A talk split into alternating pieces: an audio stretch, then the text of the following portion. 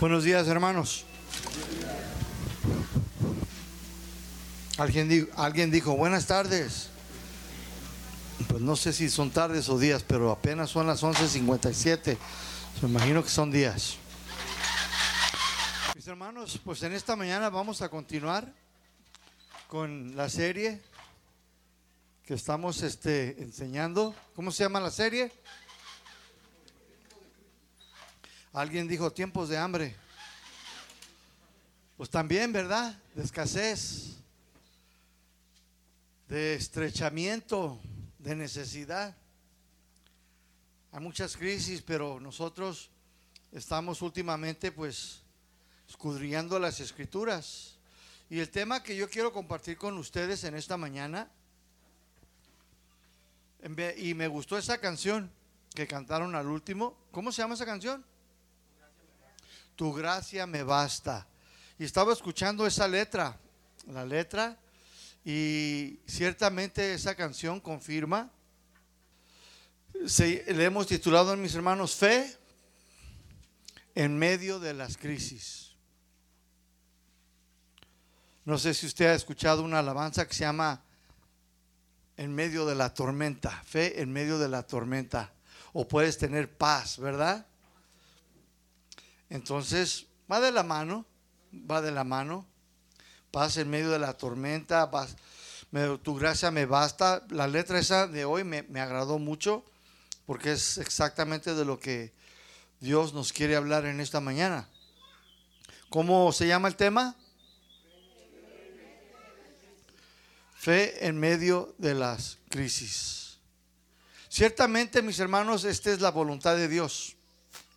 Para todo el que se dice ser cristiano, hijo de Dios, que tengamos fe en medio de los cambios bruscos en medio de la necesidad, en medio de la estrechez, en medio de la aflicción. Esta es la perfecta voluntad de Dios.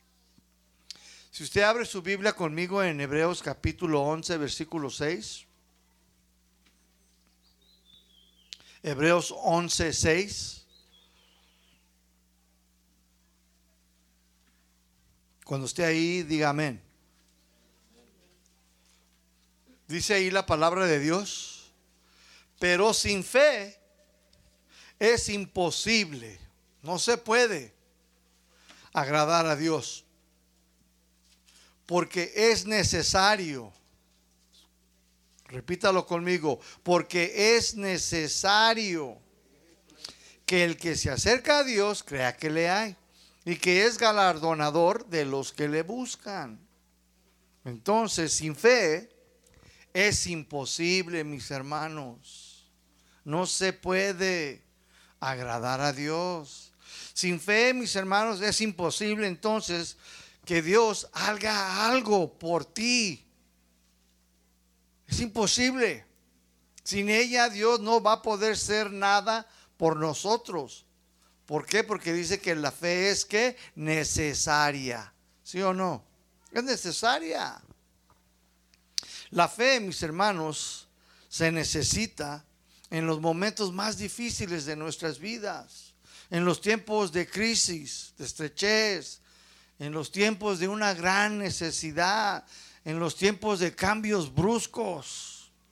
Dios, mis hermanos, escúchame bien, muchas veces permitirá la crisis, la escasez, la estrechez para lograr sus planes y propósitos en nuestras vidas.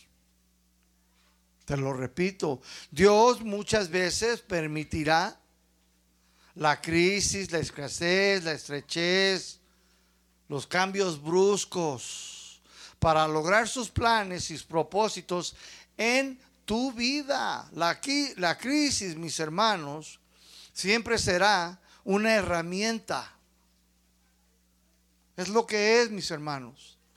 La crisis es una herramienta que Dios usará para tratar con nuestra fe en Él. ¿Cuántos dicen amén?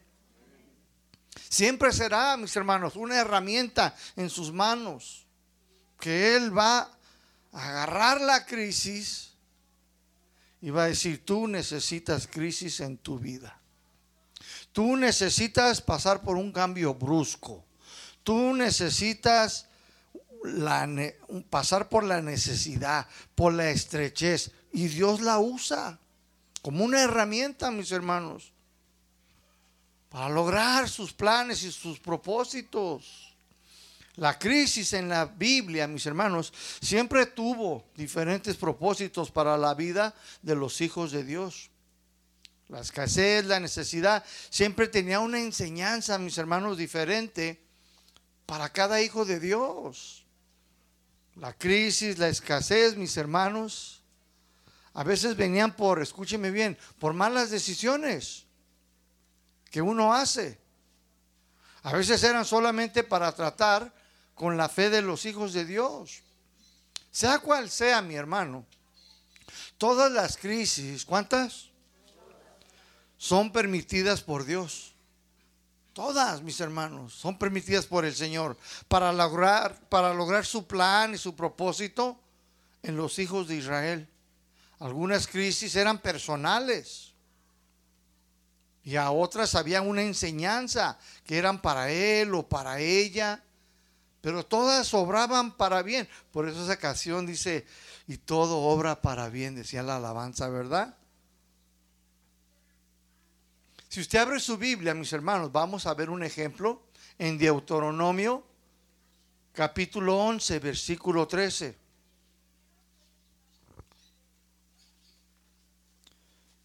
Deuteronomio capítulo 11, versículo 13.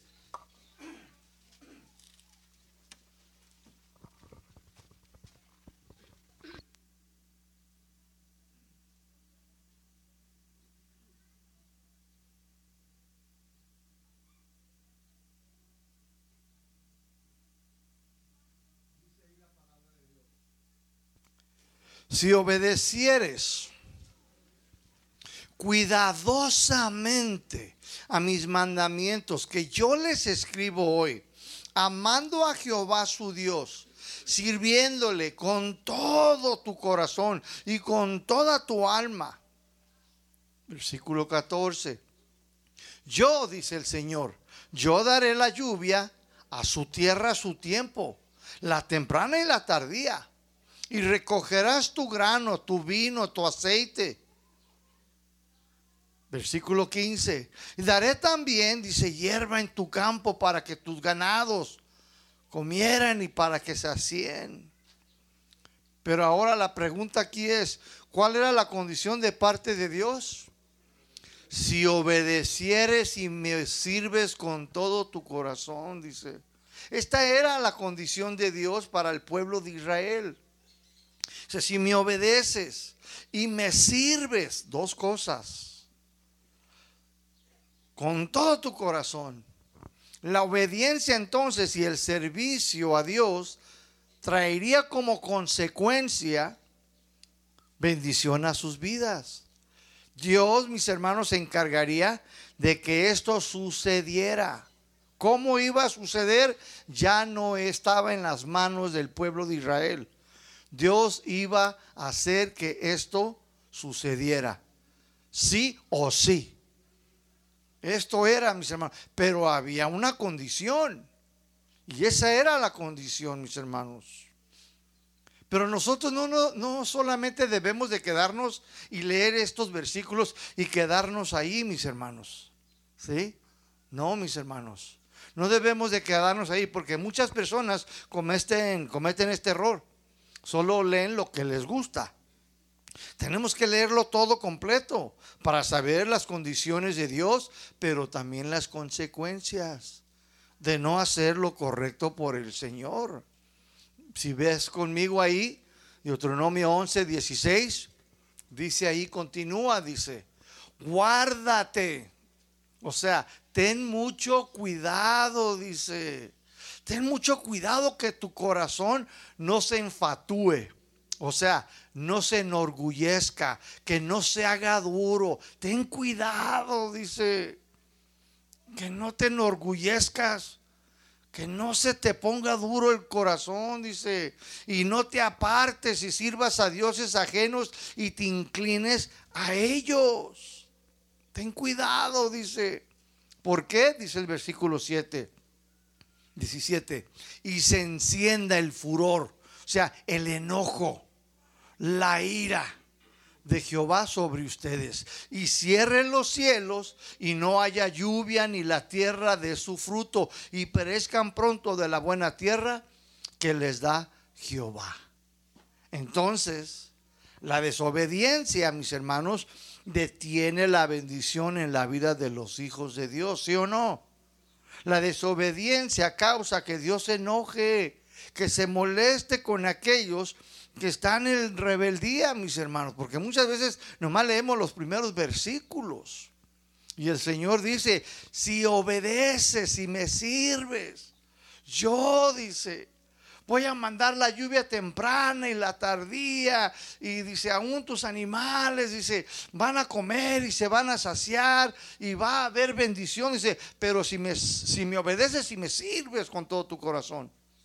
Pero no leen esta parte.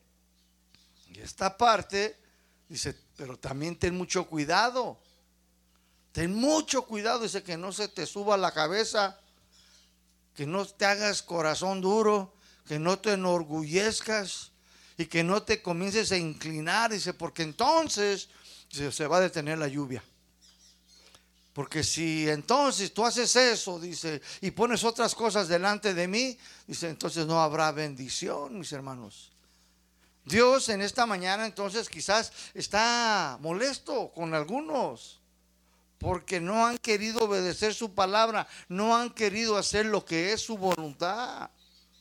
Cuando hay desobediencia, de rebeldía, Dios no va a enviar la lluvia, ni la tierra va a dar su fruto. Esto nos dice que vendrá qué? La crisis. Vendrá la escasez en sus vidas, ¿sí o no? Cuando no hay lluvia, ¿qué hay? Sequía. Y cuando hay sequía, ¿qué hay? Pues nada de frutos. No hay calabacitas. No hay vegetables. No hay nada. Hay escasez, hay crisis hay estrechez, mis hermanos. Entonces, puede que algunos cristianos no están siendo bendecidos en sus vidas porque pueden estar en desobediencia, en rebeldía, en contra de lo que la palabra de Dios les ha estado hablando a sus vidas continuamente. ¿Cuántos están de acuerdo? Esa puede ser una razón, mis hermanos, de la cual unos no, simplemente no están bendecidos, porque hay desobediencia, porque no aplican, vienen a las iglesias, escuchan el mensaje, escuchan el desafío, el reto, y no llevan la palabra de Dios al terreno de los hechos, por muchas X razones, mis hermanos. Y Dios dice, no, no es así. La única manera que yo voy a enviar la lluvia temprana y tardía a sus vidas es cuando ustedes me obedezcan, es cuando ustedes me sirvan con todo su corazón. Entonces, dice, yo haré mi parte. Pero primero yo quiero que ustedes hagan su parte. Interesante, ¿no lo cree? Entonces puede que algunos cristianitos, mis hermanos, en las iglesias, estoy hablando internacionalmente, Puede que hoy aquí puede haber uno, dos, tres, qué sé yo, solo Dios sabe. Pero puede que haya también alguien así, mis hermanos. Puede que haya unos cristianos, mis hermanos, que estén en desobediencia, en rebeldía y por eso no están bendecidos por Dios, mis hermanos. Escúchame, si es así, arréglalo, trata con ello, comienza a poner en práctica su palabra. Y después Dios mandará la lluvia temprana y tardía a tu vida para que tengas suficiente, mis hermanos. Entonces ves aquí cómo Dios, mis hermanos, permite la crisis a la vida de estos judíos si no hacían su voluntad. ¿Quién estaba en cargo de esta crisis, de esta sequía? ¿Quién? ¿Quién? Dígalo. Dios. Dios, mis hermanos voy a agarrar esta crisis si no me obedeces, voy a agarrar la escasez, voy a detener la lluvia, voy a hacer esto, dice, porque si no me obedeces, si no me sirves, si no has estado aplicando lo que te estoy diciendo, yo voy a detener la lluvia en tu vida. Y no vas a tener suficiente. No vas a ser una persona bendecida, sino que vas a vivir en escasez. Pero qué bueno es Dios cuando nos da, mis hermanos, las dos alternativas y nos dice, obedece para que te vaya bien. Obedece. Porque Dios, mis hermanos, lo único que nos dio gratuitamente por gracia fue la salvación. Todo lo demás es, si tú haces, yo hago. Si tú obedeces, yo hago esto. Así obran, mis hermanos. Entonces, esta es una de las razones por las cuales la iglesia debe de entender, ¿sí? Del por cual, mis hermanos, Dios agarra esa herramienta, la crisis, y la puede usar para que pase a través de esa área, pero es para que vuelva, mis hermanos. Amén. Vamos a mirar otro ejemplo. En otras ocasiones, mis hermanos, Dios permite la escasez, la, crisis en la vida de sus hijos para que aprendan a depender de Él y solamente de Él. Dios, mis hermanos, permitía la crisis, la escasez, la escasez, perdón, para que volvieran a Dios, para que volvieran a depender de Él. Abra su Biblia en Amós, capítulo 4, versículo 6. Amós, el profeta Amós, está en el Antiguo Testamento, capítulo 4, versículo 6. Fe en medio de la crisis. Amós capítulo 4, versículo 6. Cuando estén ahí, digan amén.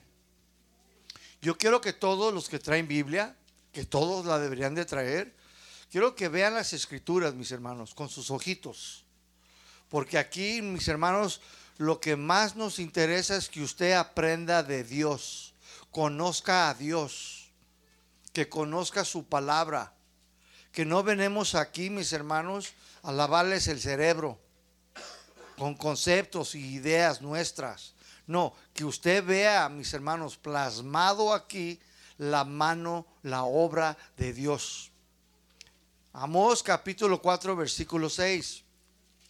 Dice aquí la palabra del Señor, los hice estar a diente limpio en todas sus ciudades. Y hubo falta de pan en todos sus pueblos, mas no quisieron volver a mí, dice Jehová. Diente limpio aquí, mis hermanos, quiere decir que no habían comido nada. Por eso dice, los hice estar a diente limpio. O sea, que no había, que ni siquiera había ni un cilantro ahí de los taquitos, de esos que se pegan ahí en el diente. Ya ves, Lorena, ¿dónde estás, Lorena? Cuando vas a los taquitos y se te sonríes, ahí está el cilantro todo pegado, ¿da? Pues dice el Señor, pues yo los hice estar a diente limpio. Ni cilantro, ni cebollita había allí. Es lo que está diciendo, mis hermanos. O no había pan en ninguna panadería, no había trigo, no había harina. Estaban pasando por qué? Por una sequía, mis hermanos. Así como allá en Nuevo León. Están pasando por unas tremendas sequías por allá. Y dice que también, mis hermanos, Jalisco, todo el estado es uno de los, yo lo miré apenas ayer en las noticias, dice que es uno de los tres estados que está peligrando en caer en una, no sé la palabra, cómo lo decía, dice, como una sequía, pero decía una palabra, decía, en una sumamente peligrosa sequía. Así lo decía, sumamente peligrosa sequía. O sea que estamos a punto, mis hermanos, y luego que salgo para afuera. Y le digo, Lucy, mira, ven, Lucy. Y la vecina, me dice, todo el tiradero de agua. En nombre del Padre, del Hijo, del Espíritu Santo. No, allá les echan la policía, donde vivo yo. lo, lo, lo llaman ahí. Pues mis hermanos, dice el Señor aquí, dice, y no había pan, mis hermanos, en todos sus pueblos. Pero hay algo interesante, mis hermanos, que el Señor al final también nos dice. Dice, con todo esto, dice que estaba sucediendo en sus vidas, aún así, dice el Señor, ni siquiera el cilantro, dice, había en sus dientes, ni había pan, dice, en las panaderías. Dice, mas no quisieron volver a mí, dijo Jehová. Qué interesante, mi hermano. Dios entonces aquí también, mis hermanos.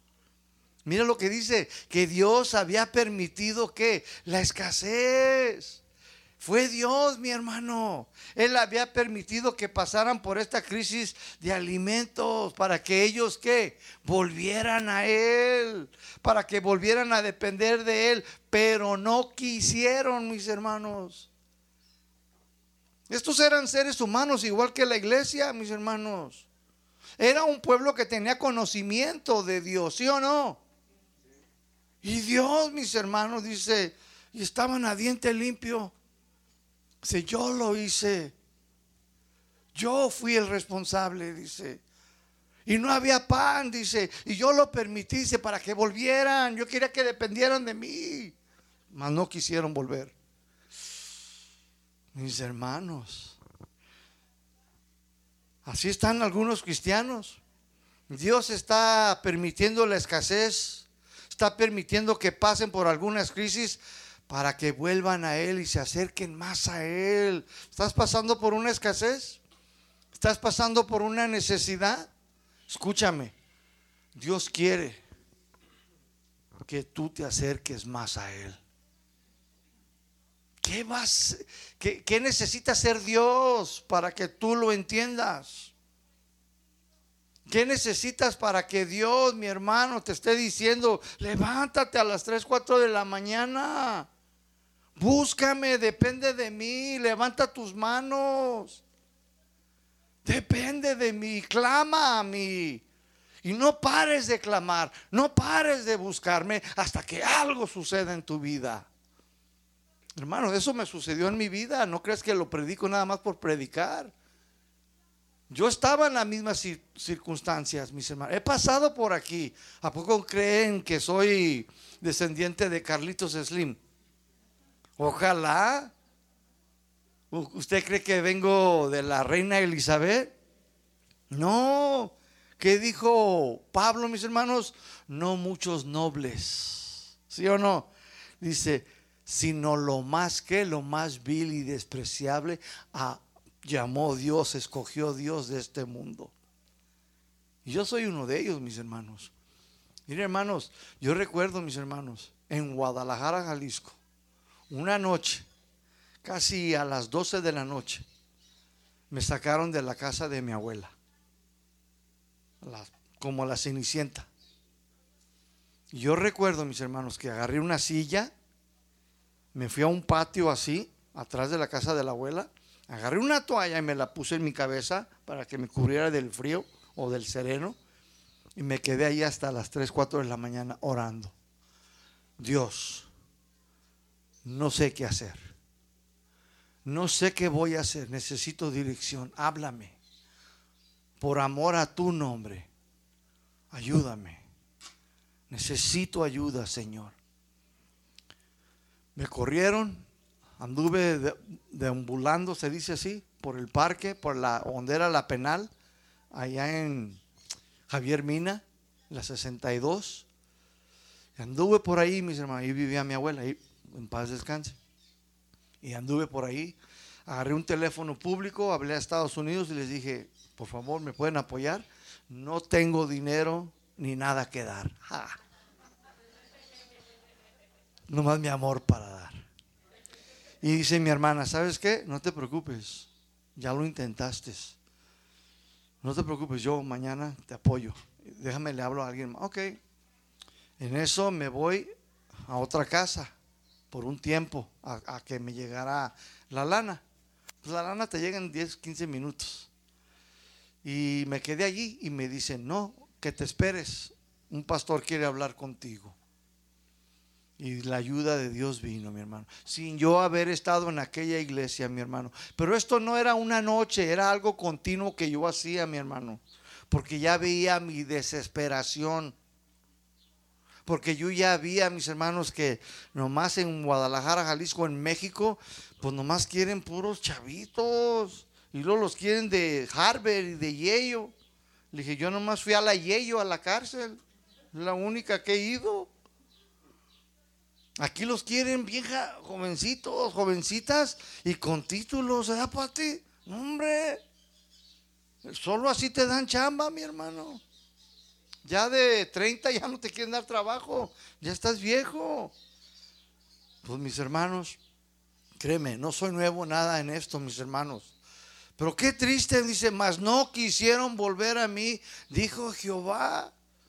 Y triste y lamentablemente así están unos cristianitos, mis hermanos. Dios está permitiendo la escasez, está permitiendo que pasen por crisis para que se acerquen a Él, para que dependan de Él, pero no lo hacen.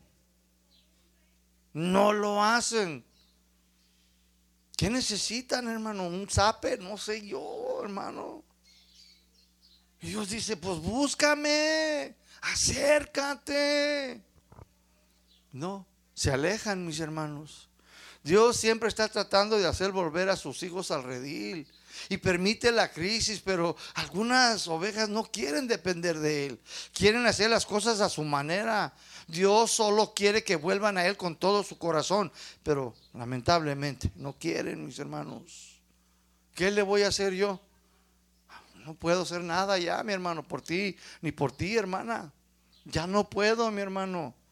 Pero esta mañana yo quiero recordarte que es Dios el que permite esas cosas a tu vida para que dobles la rodilla, que reconozcas que fuera de Él nada vas a poder hacer, que necesitas del Todopoderoso. De Él es la tierra y toda su plenitud. Sabe tu necesidad, sabe, sabe tu circunstancia, sabe lo que estás atravesando. ¿No podrá el Señor? ¿Habrá algo muy difícil para Él? ¿Habrá algo imposible para Él, mi hermano?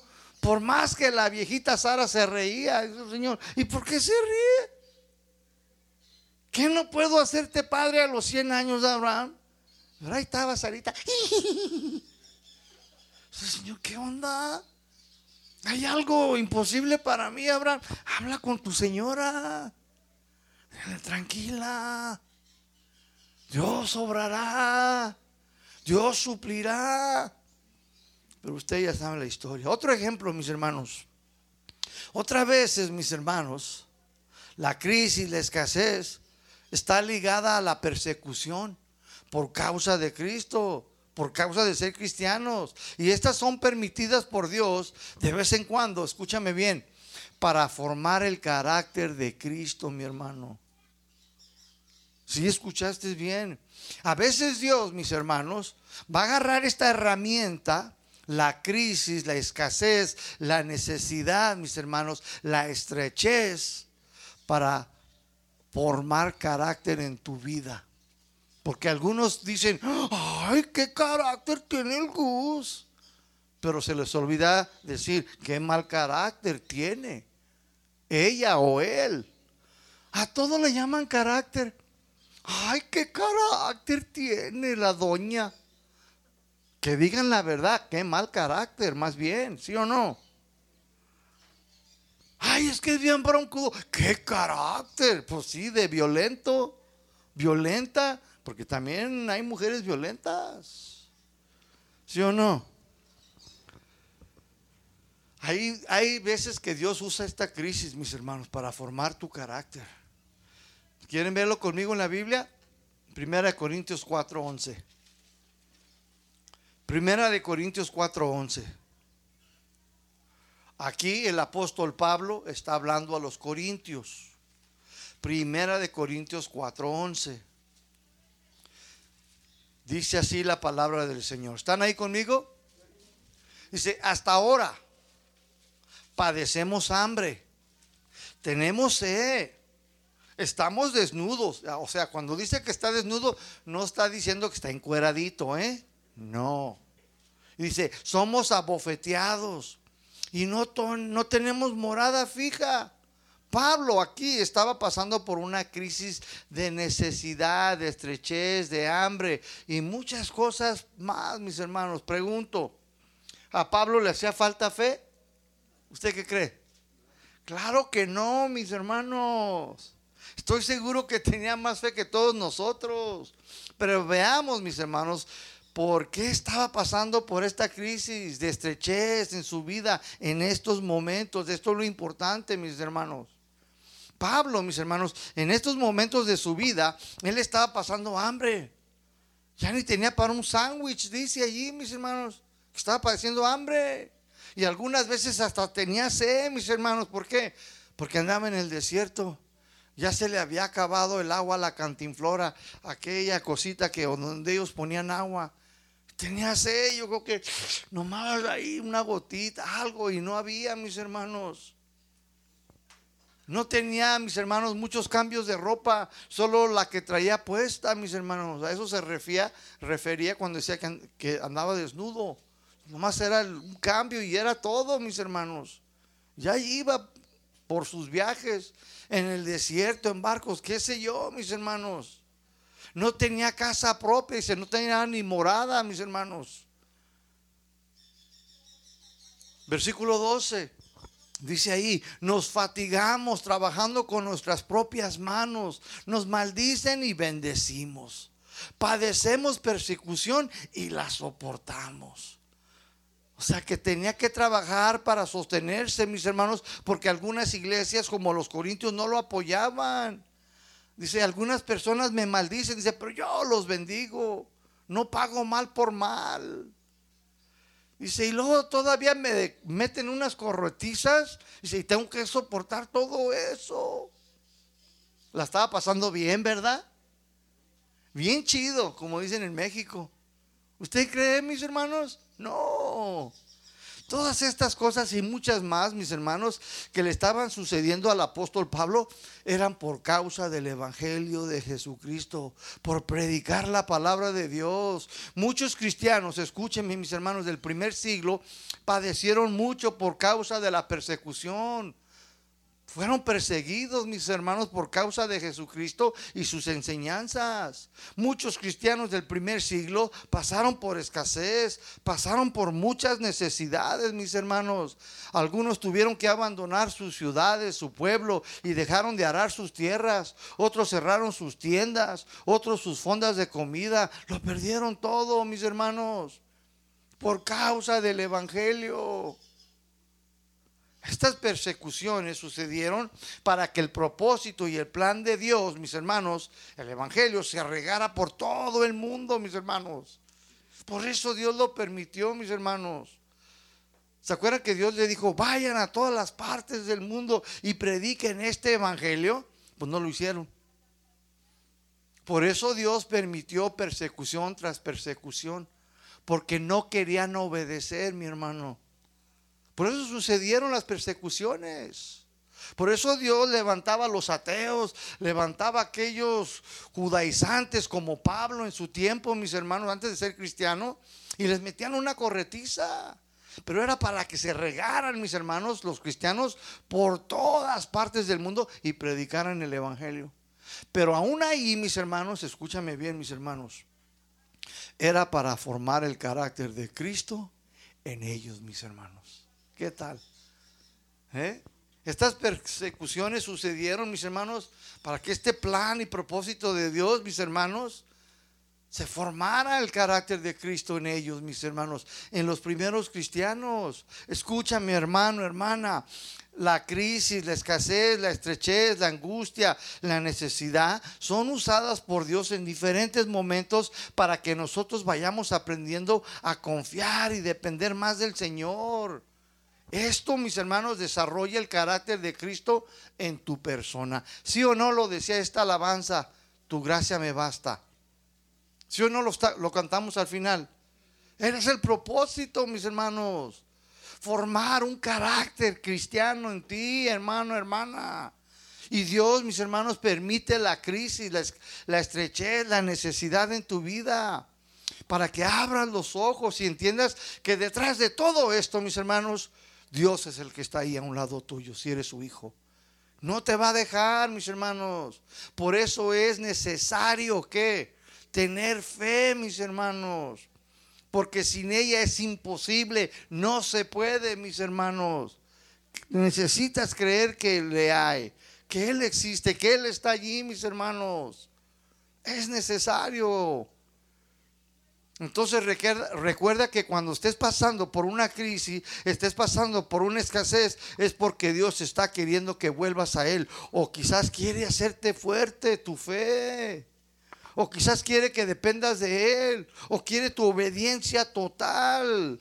Para todos puede ser diferente, mis hermanos. Quizás aquí hay alguien, pastor, estoy pasando por una crisis. A lo mejor Dios quiere que esta persona pues le obedezca porque anda en desobediencia. Pastor, y otro acá me dice, pastor, yo estoy pasando por una crisis, por una escasez. ¿Qué será? ¿No será que Dios quiere que vuelva a Él y dependa de Él, solamente de Él, y no del marido, y no de Infonaví, y no de Vancomer? ¿Qué sé yo, mis hermanos? ¿O qué si Dios quiere formar carácter en la vida de alguien allá atrás? Para todos puede ser diferente, mis hermanos. Pero Dios en todos está obrando, mis hermanos. Él es el que está en control. ¿Sí o no, mis hermanos? Él tiene control de todas las situaciones en la vida de sus hijos, mis hermanos. Y no te va a dar más de lo que tú no puedas. Él sabe que tú puedes, pero tú necesitas sana doctrina, mis hermanos. Conocer todo acerca de la crisis, mis hermanos.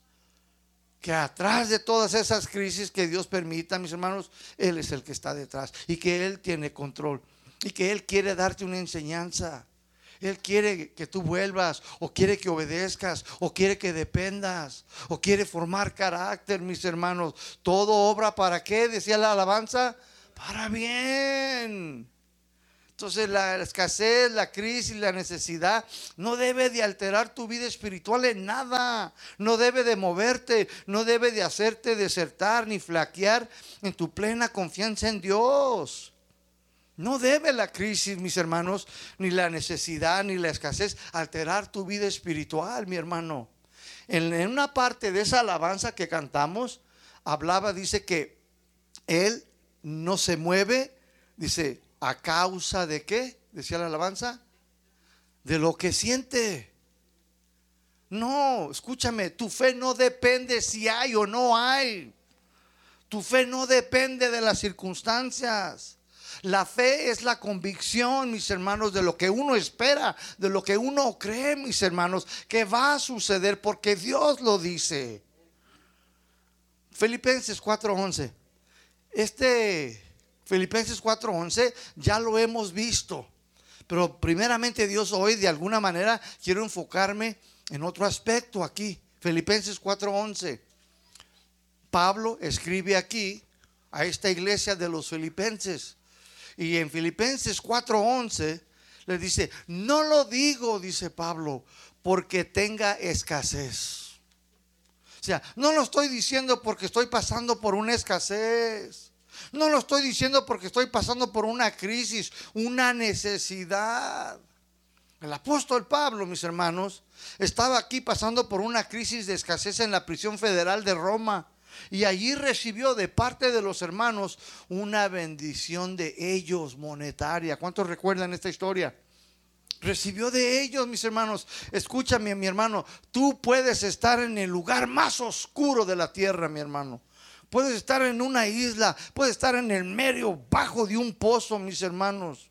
Pero cuando tú estás confiado en Dios, y no te deja mover tu circunstancia, mi hermano, ni no te mueve la adversidad, mis hermanos, ahí Dios te va a proveer, mi hermano.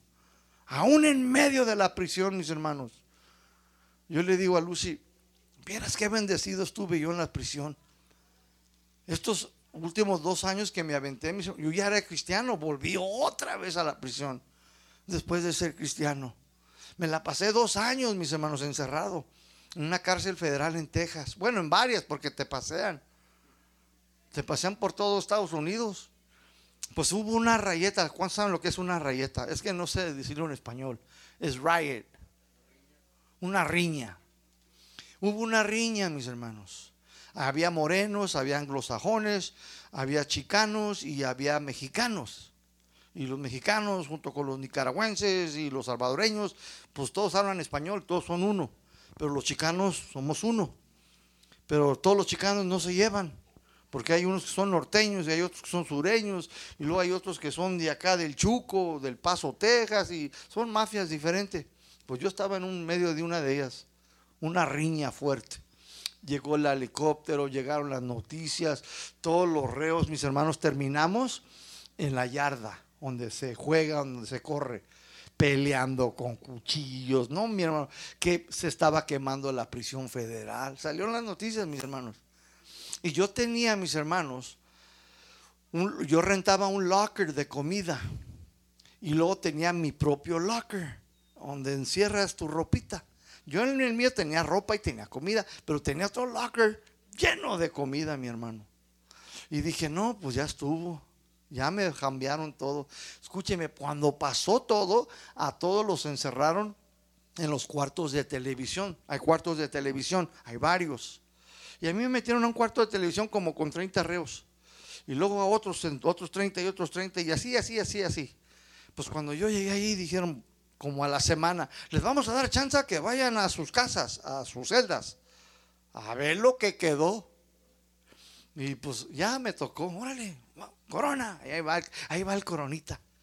¿Y qué creen mis hermanos? Los lockers tirados, todo por el piso, televisiones quebradas, camas quebradas, colchones quemados, todo mis hermanos, lockers abiertos, ropa tirada, era un caos. ¿Y qué cree? Había dos lockers cerrados y que eran del mandito. Digo, alabado sea tu nombre, Señor. Y que los abro. Y dice el policía, ¿a poco tienen candado? Le digo, pues ¿a poco no estás viendo? ¿Es tuyo? Le digo, no, tuyo ha de ser. Pues, que lo abro. Y hermanos, llené dos bolsas. Porque te dan bolsas grandes como de tela. Que las lleno, mi hermano. Eran como 20 paquetes de arroz. Como 15 de frijol tortillas de harina, Daniel. ¿Eh? Había roast beef, Víctor, roast beef, camarones. No, hombre, mis hermanos. Dije yo, man, Dios. Y yo, y yo dije, ¿cómo me cuidas aquí, Señor? ¿Cómo me cuidas? Y había unos bien tatuados y había uno que era el líder y dice, Dios me puso aquí para cuidarte, pastor. Yo, fui sureño toda mi vida, fui soldado, pero ya era cristiano. Yo les dije en cuanto entré, yo ya estuve, yo, yo, yo soy cristiano, yo ya no esto y el otro. Y dijo, no, Dios me puso para que te cuidara. dijo, eso sí, dijo, pues ahí apóyanos. No, sí. Hermanos, comimos, comí como, no sé, como un mes. Allí, mis hermanos. Dios me había cuidado, mi hermano todo el camino, Dios, mis hermanos, me fue fiel, aunque yo era infiel en mi cerebro, en mi conducta, mis hermanos. Mis hermanos, escúchame, Pablo dice aquí, mis hermanos, que él, mis hermanos, dice, no lo digo porque tenga escasez. No lo estoy diciendo porque yo estoy pasando por necesidad. Él sabía en su corazón, mis hermanos, que Dios, donde quiera que él estuviera, Dios lo iba a bendecir, mi hermano. Alguien diga amén. Mira la segunda parte, mis hermanos, ahí el versículo 11. Dice, pues he aprendido a contentarme cualquiera que sea mi situación. Pablo, mis hermanos, había aprendido a, aprendido a estar contento en cualquiera que fuera la situación.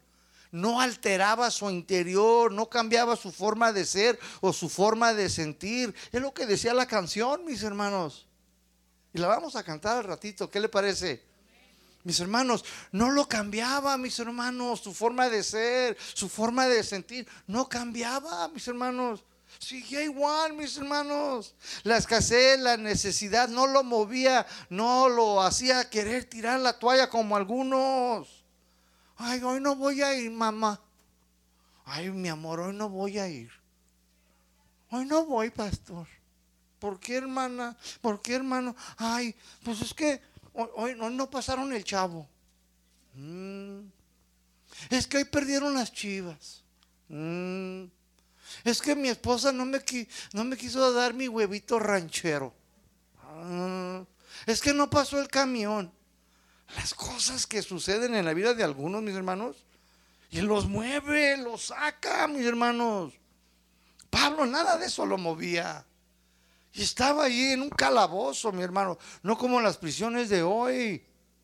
No lo movía, mis hermanos, no lo, que, no lo hacía querer tirar la toalla. Pablo, mis hermanos, había aprendido a estar contento, alegre. ¿Por qué? Porque su confianza estaba en el Señor, mis hermanos. Versículo 12. Dice Pablo, sé vivir humildemente, sé tener abundancia en todo y por todo estoy enseñado, así para estar saciado, lleno como para tener hambre, así para tener abundancia como para padecer necesidad. Pablo, mis hermanos, sabía vivir cuando estaba pasando por la escasez, por la necesidad, como también sabía vivir cuando había abundancia. Dice, y por todo y todo y estoy qué? Enseñado. Sabía que a veces tenía que pasar por tiempos difíciles, de crisis, de necesidad, pero también sabía que iba a haber tiempos de abundancia, de vacas gordas, y él estaba enseñado. Había aprendido por todas las situaciones que Dios había permitido en su vida, mis hermanos. Y Dios muchas veces va a permitir que muchos de nosotros pasemos por algunas de estas, mis hermanos. Para que dependas, para que obedezcas, para que confíes, para que corras a Él. Para que dejes que desarrolle ese carácter en ti, mi hermano. Algunos cristianos necesitan aprender esta lección en sus vidas, necesitan ser enseñados por Dios para cuando venga tiempos de crisis, de necesidad, de estrechez, no se dejen alterar en su interior, mis hermanos. Algunos solo quieren estar, contentos cuando hay vacas gordas. Ay, cuando hay vacas gordas, esto hasta los cambia. Ya no dependen de Dios. Este es el peligro más grande del tener en abundancia. Ya no quieren buscar del Señor. Ya tengo suficiente, ya no me hace falta ir a la congregación. Ya no me hace falta ir a escuchar la palabra de Dios. Otros no saben vivir en la escasez y dejan de congregarse, se van de la iglesia y luego se van a pare de sufrir. Es que allá escucho que pare de sufrir y dejan la iglesia, mis hermanos, y terminan en las iglesias de la prosperidad. Que porque allá, mis hermanos, van a prosperar. Simón. Hermano, que las circunstancias de la vida, la escasez, la crisis, no cambien tu manera de pensar conforme a la palabra de Dios que la crisis no altere en tu interior, que no muevan tu manera de andar con el Señor. ¿Cuántos dicen amén? Esta es la voluntad de Dios, mi hermano. Este es el propósito de Dios para todos los cristianos. ¿Para cuántos? Que aprendamos a vivir aún en medio de la escasez y seguir siendo fieles al Señor. Aun cuando hay vacas gordas también, que seamos humildes y sepamos darle gracias al Señor y sepamos ahorrar. Hay que preparar entonces a los cristianos para enfrentar cualquier crisis. Es importante prepararlos para que sepan cómo deben de enfrentar cualquier situación en sus vidas, ya sea de escasez, de adversidad, de necesidad o ya sea de bendición. Necesitamos prepararlos, hermanos. Tú necesitas estar preparado, preparada. Escúchame, hermano. El gobernador de la Ciudad de México de vez en cuando, mis hermanos, él hace un llamado a toda la ciudadanía, de todos los chilangos por allá. Y los llama, mis hermanos, a través, mis hermanos, de un llamado radio y lo pasan por la televisión para que salgan todos a participar en un simulacro. ¿Sí lo dije bien? ¿Similagros? Amén. De temblores, mis hermanos y lo pasa, dice, este es urgente, el día 12, lunes, de tal, tal, tal, dice, va a haber un tal milagros. Y quiero que todos salgan, dice, vamos a aparentar que hay un temblor, ¿sí?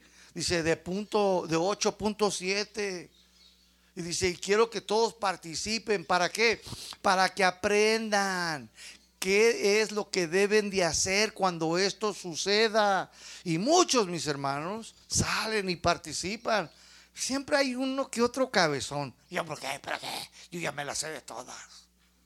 Y no quieren aprender. Y ahí van de cabezón y se quedan. ¿Sí o no, mis hermanos? Escúchame. Si el gobernador no hace nada y no prepara a la gente para una situación de emergencia ante un temblor de 8.7, 8.7 mucha gente no va a saber qué hacer. Y muchas personas van a perder sus vidas, mis hermanos. ¿Sí o no es cierto? La gente entonces necesita aprender, necesita estar enseñada porque un temblor, mis hermanos, de 8.7 puede suceder en cualquier momento. Y si están enseñados, pues van a hacer las cosas con más calma y van a hacer lo que es correcto, lo que es prudente, mis hermanos. Usted se imagina al gobernador diciendo, no va a pasar nada, no va a haber un temblor. ¿Para qué se preparan? Y lo que salga, yo tengo fe. Soy un hombre de fe, no va a pasar nada. Pues así puede haber cristianos que no están enseñados, no han aprendido porque dicen, yo tengo mucha fe y no va a pasar nada. Y si algo pasa, Jehová está conmigo. Pero no están listos, no están preparados, mis hermanos. No saben qué hacer en situaciones difíciles, mis hermanos. Entonces nosotros los cristianos tenemos que aprender y estar enseñados, pues el Señor puede permitir que sus hijos pasen por un temblor de crisis en sus vidas, mis hermanos. Tenemos que enseñar entonces a los cristianos a estar preparados para cuando venga la crisis. Pues si solo les hablo de la abundancia, cuando vengan los problemas de la vida cotidiana, no van a saber cómo es que el Señor quiere que respondas, mi hermano. Si nomás les hablo de la prosperidad y de bendiciones y de kumbaya y que, y que comidita y que festejo. Hermanos, cuando vengan los tiempos de crisis que van a venir, muchos no van a saber, mis hermanos. Los cristianos entonces necesitan, mis hermanos. Dice aquí Filipenses 4:12, no vaya ahí, yo se lo leo, pero en otra versión. Dice así, sé lo que es vivir en la pobreza, dice Pablo y también sé lo que es vivir en la abundancia. He aprendido a hacerle frente a cualquier situación. ¿A cuántas? De cualquier situación. Lo mismo dice, a estar satisfecho que a pasar hambre, a tener de sobra que a carecer de todo, igual a tener necesidad. Dice, yo he aprendido, no me altera, no me mueve, no me quita la paz. No pasa nada, dice. Los cristianos entonces necesitan entender esta verdad, es una realidad. Algunos predican que el cristiano no debe de pasar por necesidad, que no debe de pasar por escasez en su vida. Dicen, Cristo murió para hacernos ricos. Pero quieren mis hermanos entender que este ricos es en las cosas espirituales, mis hermanos. No, no entienden. Si es cierto, Cristo sí murió y murió para hacernos ricos. Pero ricos de qué? ¿En lo material o en lo espiritual? Sabe. Fue las cosas espirituales, mis hermanos. Una pregunta, mis hermanos, para ustedes. Ustedes saben qué hacer cuando usted está en un, en un edificio y comience, mis hermanos, las llamaradas desde abajo a prenderse. ¿Usted sabe qué hacer cuando eso suceda? ¿Eh? Pues debería porque si no va a salir como el pollo de Pepe, rostizado. ¿Sí o no? Otra pregunta, ¿usted sabe hacer qué hacer cuando vaya en un avión y pase por alguna contingencia? ¿Usted sabe hacer, qué sabe qué hacer? ¿Usted sabes que cuando vas en el avión se para una zapata, así le dicen? Azafata, se para y luego dicen, miren para acá y miren, va a caer esto, agarren la de esta del aire y unos están así. Ni caso le hacen, mis hermanos. ¿Sí o no? Si usted va en un avión y va a pasar por una turbulencia y el avión va a caer, usted va a saber lo que va a hacer, lo que tiene que hacer. Si no lo sabe, mi hermano, escúchame. Te vas a meter en una bronca, mi hermano. ¿Me ayudas? ¿Me ayudas? Y el otro sáquese. No puedo hablar. No, eso puede salvarte la vida. Veamos qué dijo un cristiano del Antiguo Testamento cuando él estaba pasando por una crisis, una escasez ahí en Israel, mis hermanos. Escúchame, hermano, tú necesitas aprender. Tú necesitas saber qué hacer, mi hermano. Abra su Biblia en Habacuc, capítulo 3. Habacuc, capítulo 3. Habacuc 3:17, por favor. Cuando estén ahí, digan amén. Vamos a leer Habacuc 3, 17, 18 y 19. Amén. Dice así: Miren lo que este hombre, mis hermanos, sucedió cuando él pasó por una escasez, una necesidad. Veamos la actitud Veamos lo que había en su corazón, en su mente. Veamos cómo respondió. A ver si sabía o no sabía. Y véase usted ahí también la situación. Dice ahí el 17, aunque la higuera no florezca, ni las vides haya fruto, aunque falte el producto del olivo y los labrados no den mantenimiento y las ovejas sean quitadas de la majada y no haya vacas en los corrales.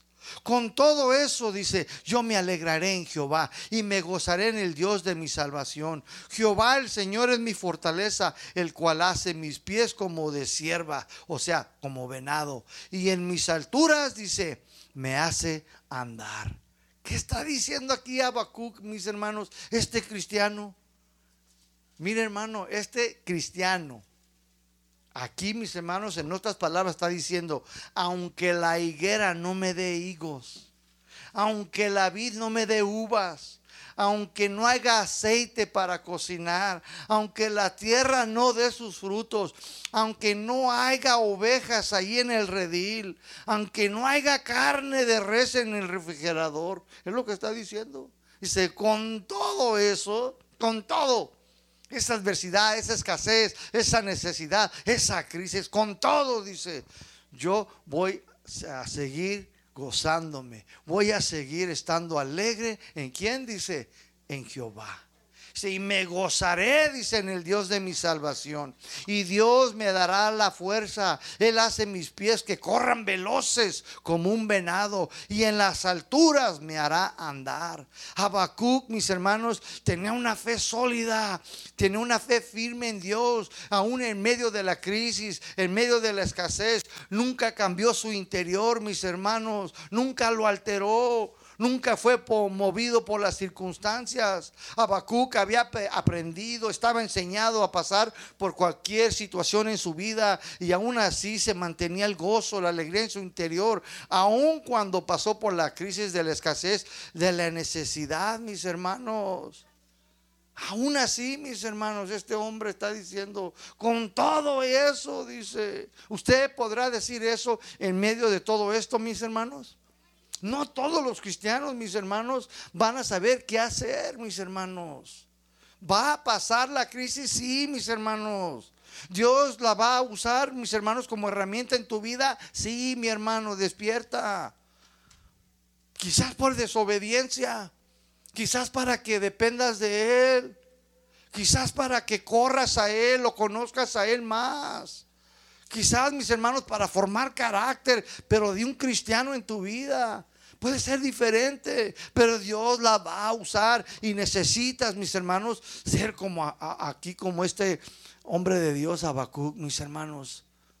Así también el cristiano de hoy necesita decir, entonces en medio de su crisis, aunque no tenga suficiente, aunque me haga falta con todo, yo me alegraré en el Señor. Él es mi fortaleza y me puedo mover rápido como un venado y me hace andar por encima de cualquier situación en mi vida adversa. Algunos no pueden pasar por algo adverso porque no saben andar por encima de la situación. ¿Qué hace la águila cuando hay tormenta? Vuela sobre encima de la situación. Es lo que está diciendo Habacuc. Dice, Él me hace andar en las alturas. Hay problemas con el marido. Hay problemas de crisis con los hijos. Hay problemas de crisis del trabajo, de las finanzas. Dice, pero Dios me hace andar en rima encima de la situación. Dice, Él me ayuda. Él está conmigo. Él es mi fuerza. Todo lo puedo en Cristo que me fortalece. Dios suplirá todas mis necesidades conforme a sus riquezas en gloria. Y si Dios por mí, ¿quién contra mí? Esto es lo que debe decir el cristiano hoy en día, mis hermanos. Esta es la actitud que Dios quiere que el cristiano tenga. Esta es la confianza y la convicción que debes de tener un cristiano en medio de la crisis, mis hermanos. ¿Por qué, mi hermano? ¿Por qué Dios quiere que tú tengas esta, esta actitud? ¿Por qué Dios quiere que la crisis no te mueva tu interior, que no lo altere? Buena pregunta. ¿Por qué? Abre tu Biblia en Mateo 24, 7. Por eso, mis hermanos. Por eso la iglesia de casa de oración El Salto necesita, mis hermanos, tener este tipo de fe, mis hermanos. Mateo 24, 7, versículos 7 y 8. Importante, mis hermanos. Dice así la palabra del Señor. ¿Por qué? Dice por esto, porque se levantará nación contra nación y reino contra el reino. Y habrá pestes, o sea, enfermedades, el COVID el sarampión, el chincuncuya y qué sé yo, mis hermanos, todas las enfermedades que hay ahorita.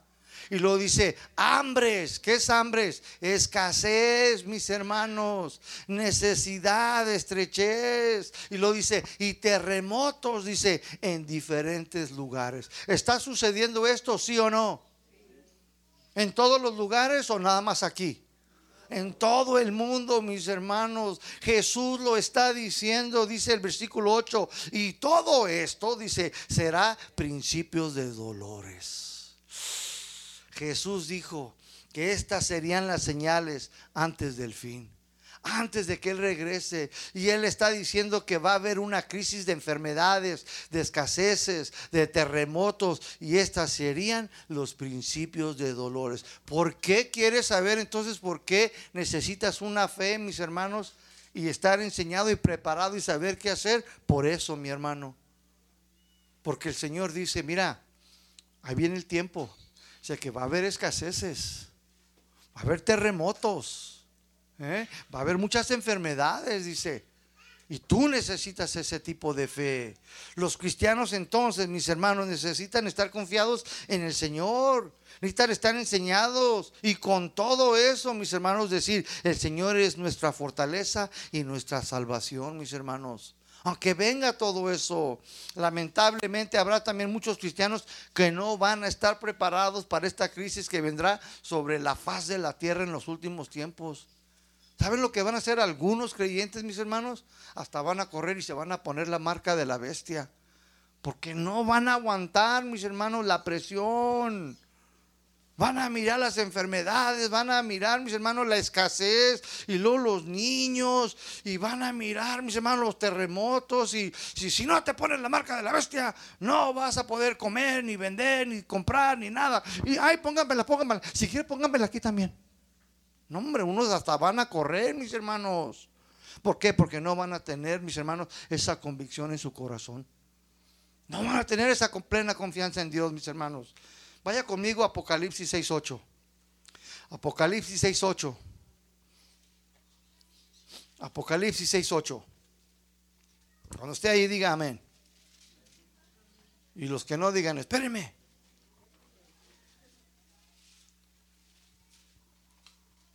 Vamos a esperarlos porque es importante que usted vea lo que el Señor le está diciendo a la iglesia en esta tarde ya. Apocalipsis 6:8.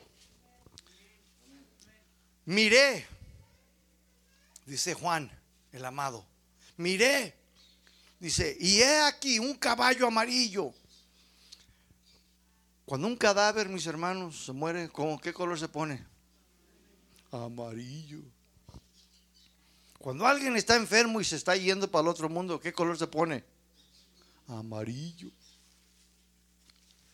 Pues dice, eh, aquí un caballo amarillo. Y el que lo montaba, dice, tenía por nombre muerte. Y el Hades le seguía, o sea, un lugar de tormento.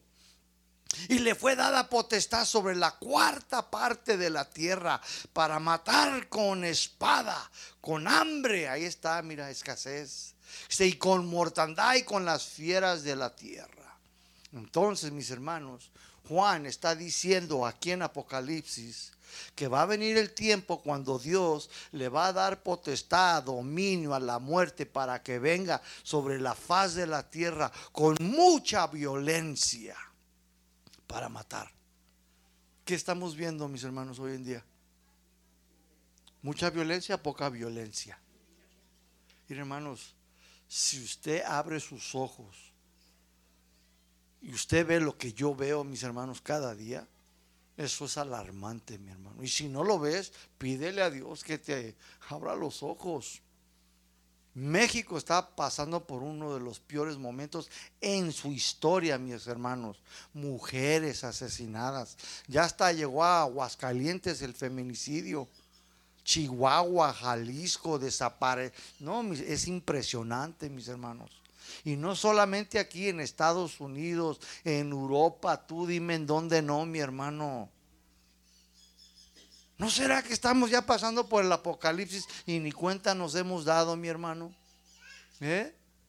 Sé que va a venir el tiempo entonces cuando Dios le dé a la muerte esta potestad para que venga sobre la faz de la tierra con mucha violencia para matar y comience también una que hambruna, una escasez y va a morir mucha gente, mis hermanos.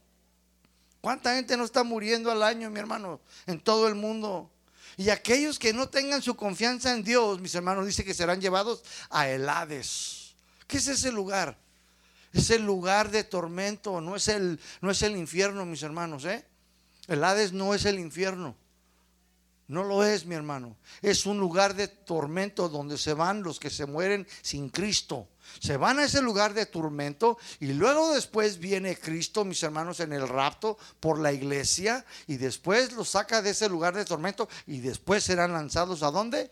Al lago del fuego donde habrá el crujir de dientes día y noche. Pero primero son llevados al lugar que se llama el Hades lugar de tormento, donde están todos los demonios ahí, y ahí sí hay trinches, creo yo, y están ahí nada más, ándale, ándale, picándolos en el alma, mis hermanos, atormentándolos. ¿Tú crees que tu vecino es tormento? No, mi hermano, espérate. ¿Tú crees que la bruja del 71 es tormento? No has visto nada, mi hermano.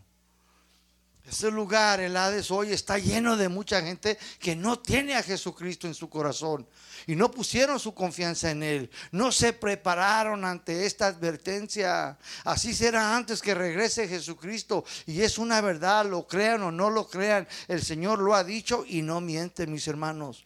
Apocalipsis 7:9, mis hermanos, por favor.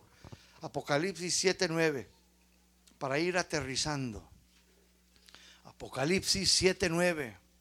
Dice ahí, después de esto, miré y he aquí una gran multitud, la cual nadie podía contar de todas las naciones y tribus y pueblos y lenguas que estaban delante del trono y en la presencia del Cordero. Estaban vestidos de ropas blancas y con palmas en las manos.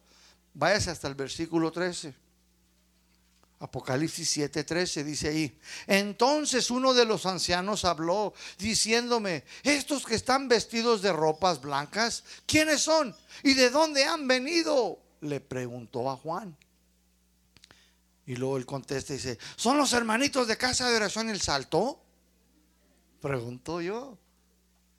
Y dice el 14, le responde. Y yo le dije, Señor, tú lo sabes. Y él me dijo, estos son los que han salido de la gran tribulación y han lavado sus ropas y las han emblanquecido en la sangre del cordero. Pregunta en el versículo 14, ¿de dónde salieron mis hermanos? A ver a los de atrás, ¿de dónde salieron? Salieron de la gran tribulación. O sea que pasaron por ella, mis hermanos. Pasaron por escasez, pasaron por necesidades, pero tenían su confianza en Dios y su Hijo Jesucristo. La tribulación, la escasez, la necesidad nunca cambió su interior en su corazón, no los movió, no renunciaron, nunca abandonaron los caminos del Señor. Estos son los que pusieron sus ojos en el autor y consumidor de su fe. Estos eran los que lavaron sus ropas en la sangre de Jesucristo y fueron blanqueados por la sangre del Cordero de Dios. Y yo me hice una pregunta, yo mismo. ¿Son los que se quedaron a pasar por la gran tribulación y no se fueron en el rapto? Porque yo sé y estoy convencido que la iglesia de Cristo no va a pasar por la gran tribulación, mis hermanos. Yo creo eso en mi convicción, que la iglesia no va a pasar. Entonces, estos que sí pasaron, mis hermanos, ¿quiénes serían? Pues los que se quedaron, ¿no lo cree usted? Escúcheme, mi hermano. Sea cual sea, la enseñanza aquí para casa de oración El Salto es que debes de estar ¿qué? preparado. Debes de estar preparado, hermano, hermana, padre de familia, madre de familia, Dios te está hablando. Debes de estar preparado, no para la gran tribulación. Debes de estar enseñado. Debes de saber qué hay, mis hermanos, qué hacer o cómo enfrentar cual sea la adversidad o la crisis en tu vida. Debes de saber eso. Estos cristianos, mis hermanos, son los que estaban enseñados, habían aprendido a vivir en la abundancia, pero también en la escasez y permanecieron hasta el final, mis hermanos. Apocalipsis 7, 15 y 16. Dice ahí. Por eso, por esta razón, dice, están delante del trono de Dios porque pasaron por todo eso, pero permanecieron, supieron responder, supieron qué hacer en medio de la tormenta. Por eso están delante del trono de Dios y le servirán día y noche en su templo. Y el que está sentado sobre el trono extenderá su tabernáculo sobre ellos. Ya no tendrán hambre ni sed y el sol no caerá más sobre ellos ni calor alguno. En otras palabras, Dice, por esta razón ahora están en la presencia de Dios y le van a servir todos los días de su vida, por toda la eternidad, dice, en su templo.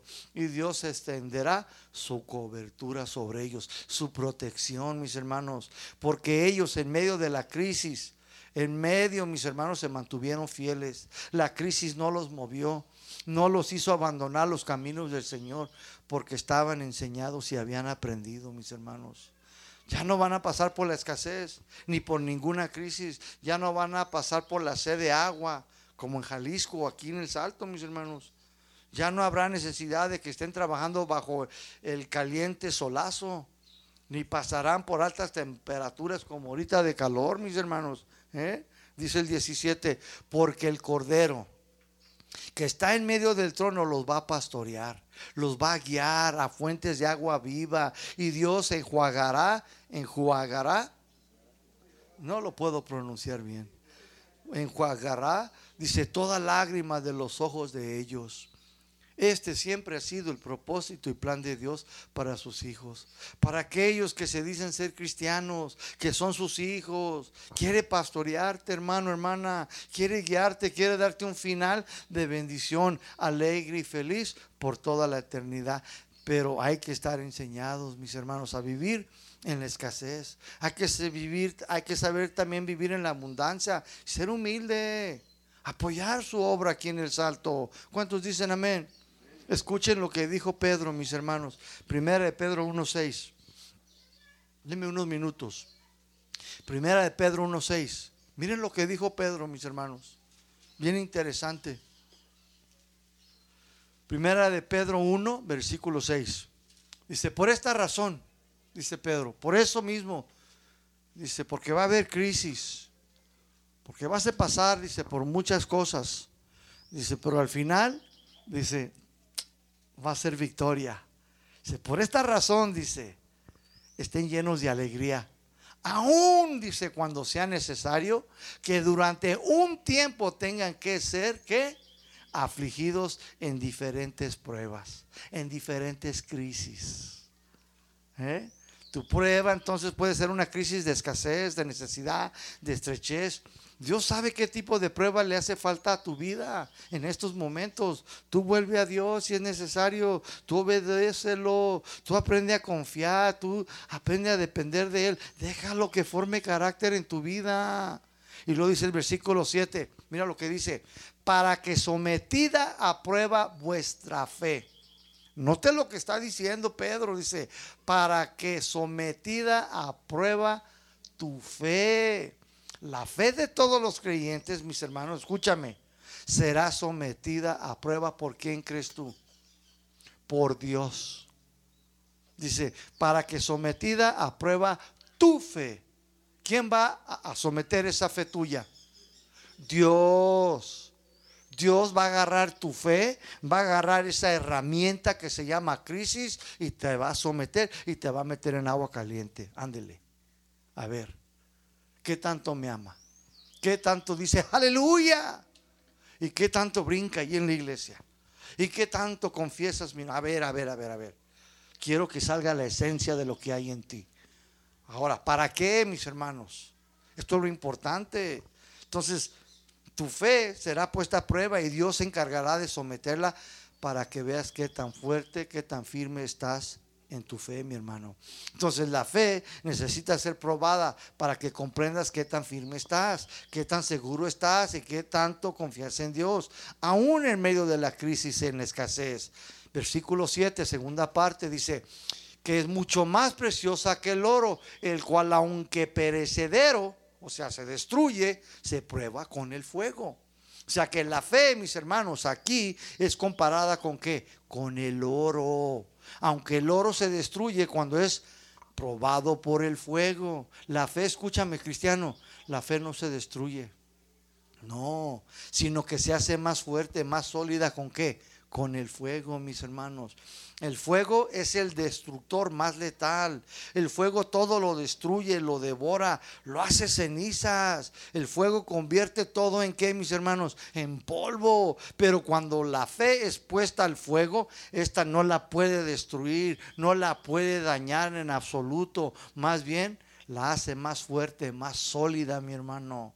Pero primero tiene que ser probada, tiene que ser tratada por Dios para que sea genuina, pura, sólida, mi hermano. ¿Cuántas personas no han sido engañadas y les vendieron cobre por oro? A ver, levante su mano.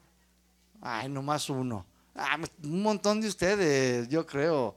Solo estaba pintado por fuera, ¿sí o no? O estaba bañado, chapeadito por oro por fuera. Pero después el anillo te dejó todo el dedito todo verde, ¿verdad? Así también hay muchas personas que dicen tener fe, pero cuando son sometidos a la prueba de Dios, comienzan a ponerse verdes, como el hombre de Joc. Otros hasta colorados, otros rojos. Dios quiere que tu fe, tu confianza en su palabra sea fuerte, sea firme. ¿Para qué? Para cuando venga la crisis, cuando venga la escasez, puedas seguir tú, mis hermanos, siendo confiado y no te altere. No te mueva, no te haga tirar la toalla.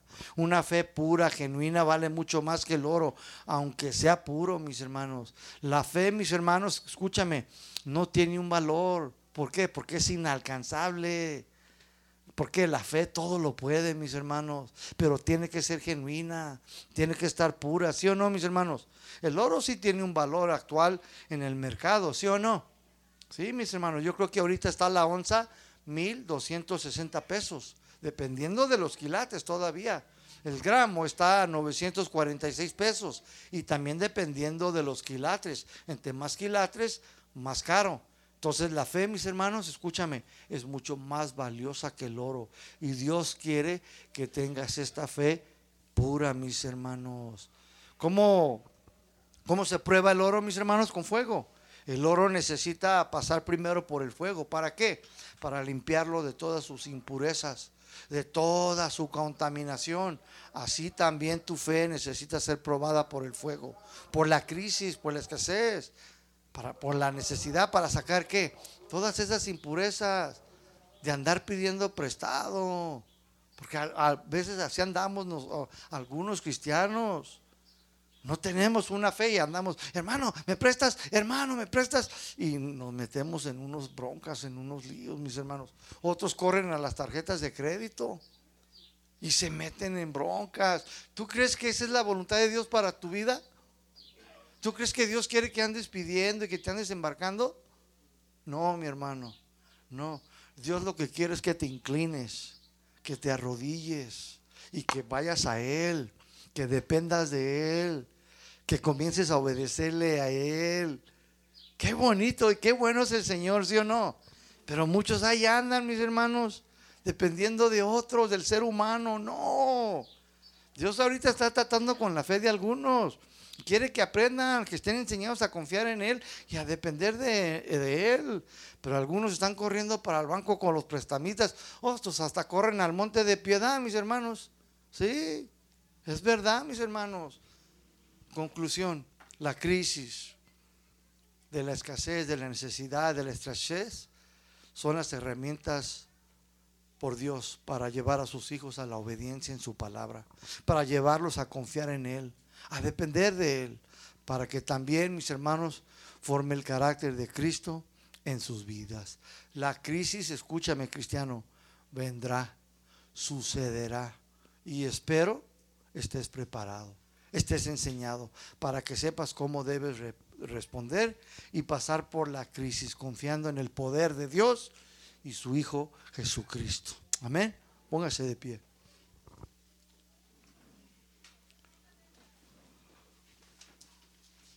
Vamos a cantar la canción. Y cántesela, mis hermanos, pero con todo su corazón, mi hermano. Dígale, Señor, gracias por la crisis. Gracias por la escasez, Dios. Ahora entiendo, Señor, que tú lo has permitido para que yo corra a ti, Señor. Para que yo aprenda, Señor, a depender de ti. Si tú necesitas obedecer, comenzar a obedecer a Dios, hermano, hermana, ¿qué esperas? Hazlo. No te está pidiendo que hagas algo difícil fuera de sí. El Señor solamente quiere que algunos comiencen a obedecerlo en todo lo que están aprendiendo, en todo lo que les dice en su palabra. A otros Dios les está diciendo, aprende a depender de mí. Ya deja de estar ahí embarcándote en el monte de piedad. Ya deja de estar ahí embarcándote con las tarjetas. Ya deja de andar ahí embarcándote con los hermanos. Depende de mí, búscame a mí. Yo soy Dios. Yo soy el gran yo soy. Dios puede suplirte tu necesidad. ¿Hay algo difícil para Dios? ¿Hay algo imposible para Dios? No. Entonces no es Dios. Somos nosotros, mis hermanos. Aprende, mis hermanos, que la crisis que Dios te está permitiendo, eh, quizás a tu vida, es por una enseñanza que tiene para ti y para mí. Pero lo hace, mis hermanos, para que seamos hijos dependientes y creer en Él siempre, mis hermanos. Porque escúchame, vendrá el tiempo cuando las cosas se van a poner peor. Se van a poner peor, ya lo leímos, mi hermano. Los días, mis hermanos, se van a poner mejor. Y muchos cristianos no van a saber porque no han aprendido, porque no están enseñados. Yo quiero enseñarle a mis hermanos aquí en el Salto la importancia de aprender a confiar en Dios. Cierra tus ojos. Bendito Dios y Padre, gracias Dios por esta maravillosa enseñanza. Gracias por las crisis que has permitido a nuestras vidas, porque a través de ellas hemos aprendido a correr a ti. Hemos aprendido a depender de ti. Hemos aprendido, Señor, a obedecer tu palabra, Señor. Hemos aprendido, Señor, a dejar formar el Espíritu Santo el carácter de Cristo en nuestras vidas. Porque entendemos que la crisis, Señor, los cambios bruscos, son permitidos por ti a nuestras vidas, porque somos tu iglesia, somos tus hijos y porque tú tienes el control de cada uno de los que se encuentran aquí en esta tarde, Señor. Tú eres el amo y Señor de la iglesia. Y tú usas la crisis como una herramienta para forjar, para formar ese carácter de Cristo en nuestras vidas, Señor. Alabado sea tu nombre por todas las crisis que hemos pasado y por las que estemos pasando, Señor. Abre mis ojos para entender, Señor, que tu gracia me basta, Señor. Porque tu amor es infinito y es invariable. No cambia, Señor. Cuán grande eres tú, Señor, para casa de oración el salto. Alabado sea tu santo nombre. ¿Quién como tú, Señor? que derramaste tu sangre por esta iglesia, Señor. Débil, frágil, Señor, que flaquea, Señor. Oh, ven, levanta tus manos y dile, heme aquí, Señor. Ayúdame, Señor, en medio de la crisis, Señor, a hacer lo correcto. En medio de la adversidad, en medio, Señor, de la necesidad, en medio de cualquier situación adversa a levantar mis ojos, Señor, hacia los montes, de donde vendrá siempre mi socorro. Mi socorro viene de ti, Señor. ¿A quién tengo en el cielo si no es a ti? Tú eres el que amó a la iglesia. Un amor como el tuyo jamás encontraré en la faz de la tierra, ni en ningún otro ídolo, ni en ningún otro Dios. Nadie como tú, Señor. Permíteme cantarte esta canción de lo más profundo de mi corazón y decirlo con fe, Señor. Ayúdame, Señor. Vamos a cantarla, mis hermanos. Y después de cantarla una vez, considérese despedido.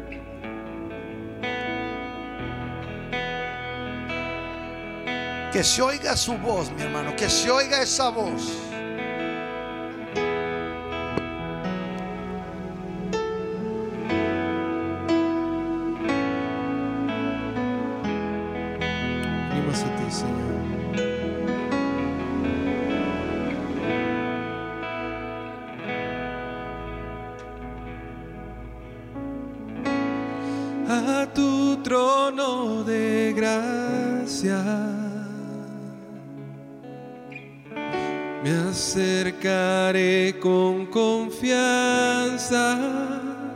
Dios de toda gracia. Dios de toda gracia, ante ti me humillaré.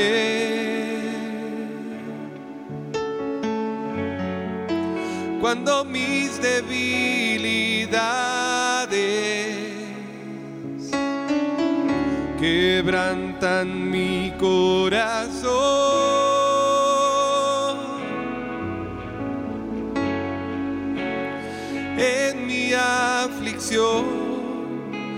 Escucho decir dulcemente, Señor.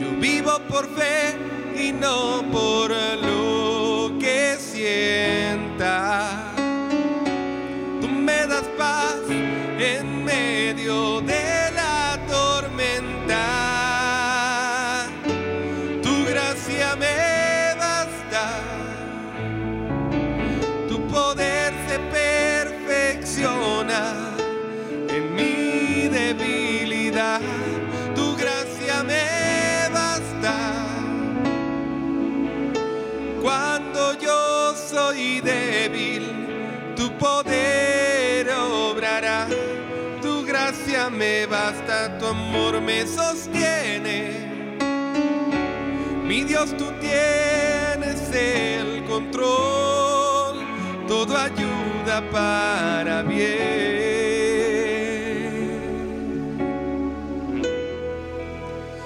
Yo descanso en ti.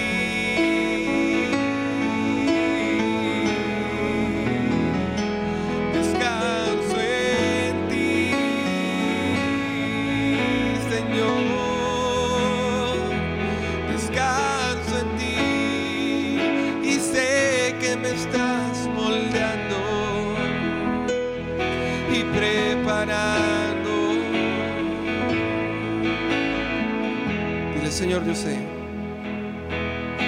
Señor, yo sé que estás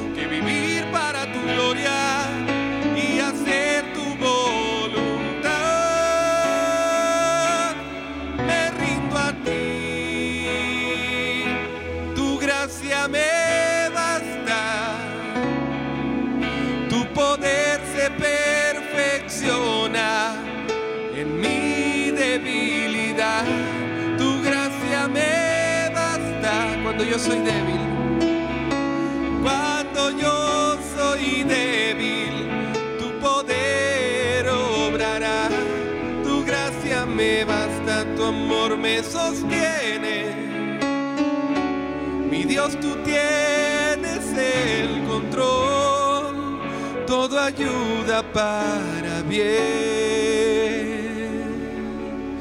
Eh, yo descanso en ti,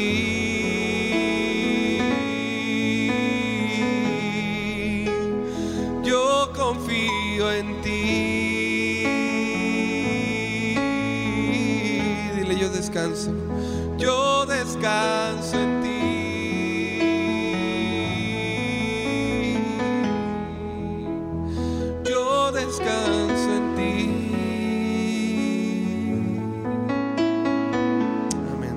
fuerte aplauso al Señor. Amén.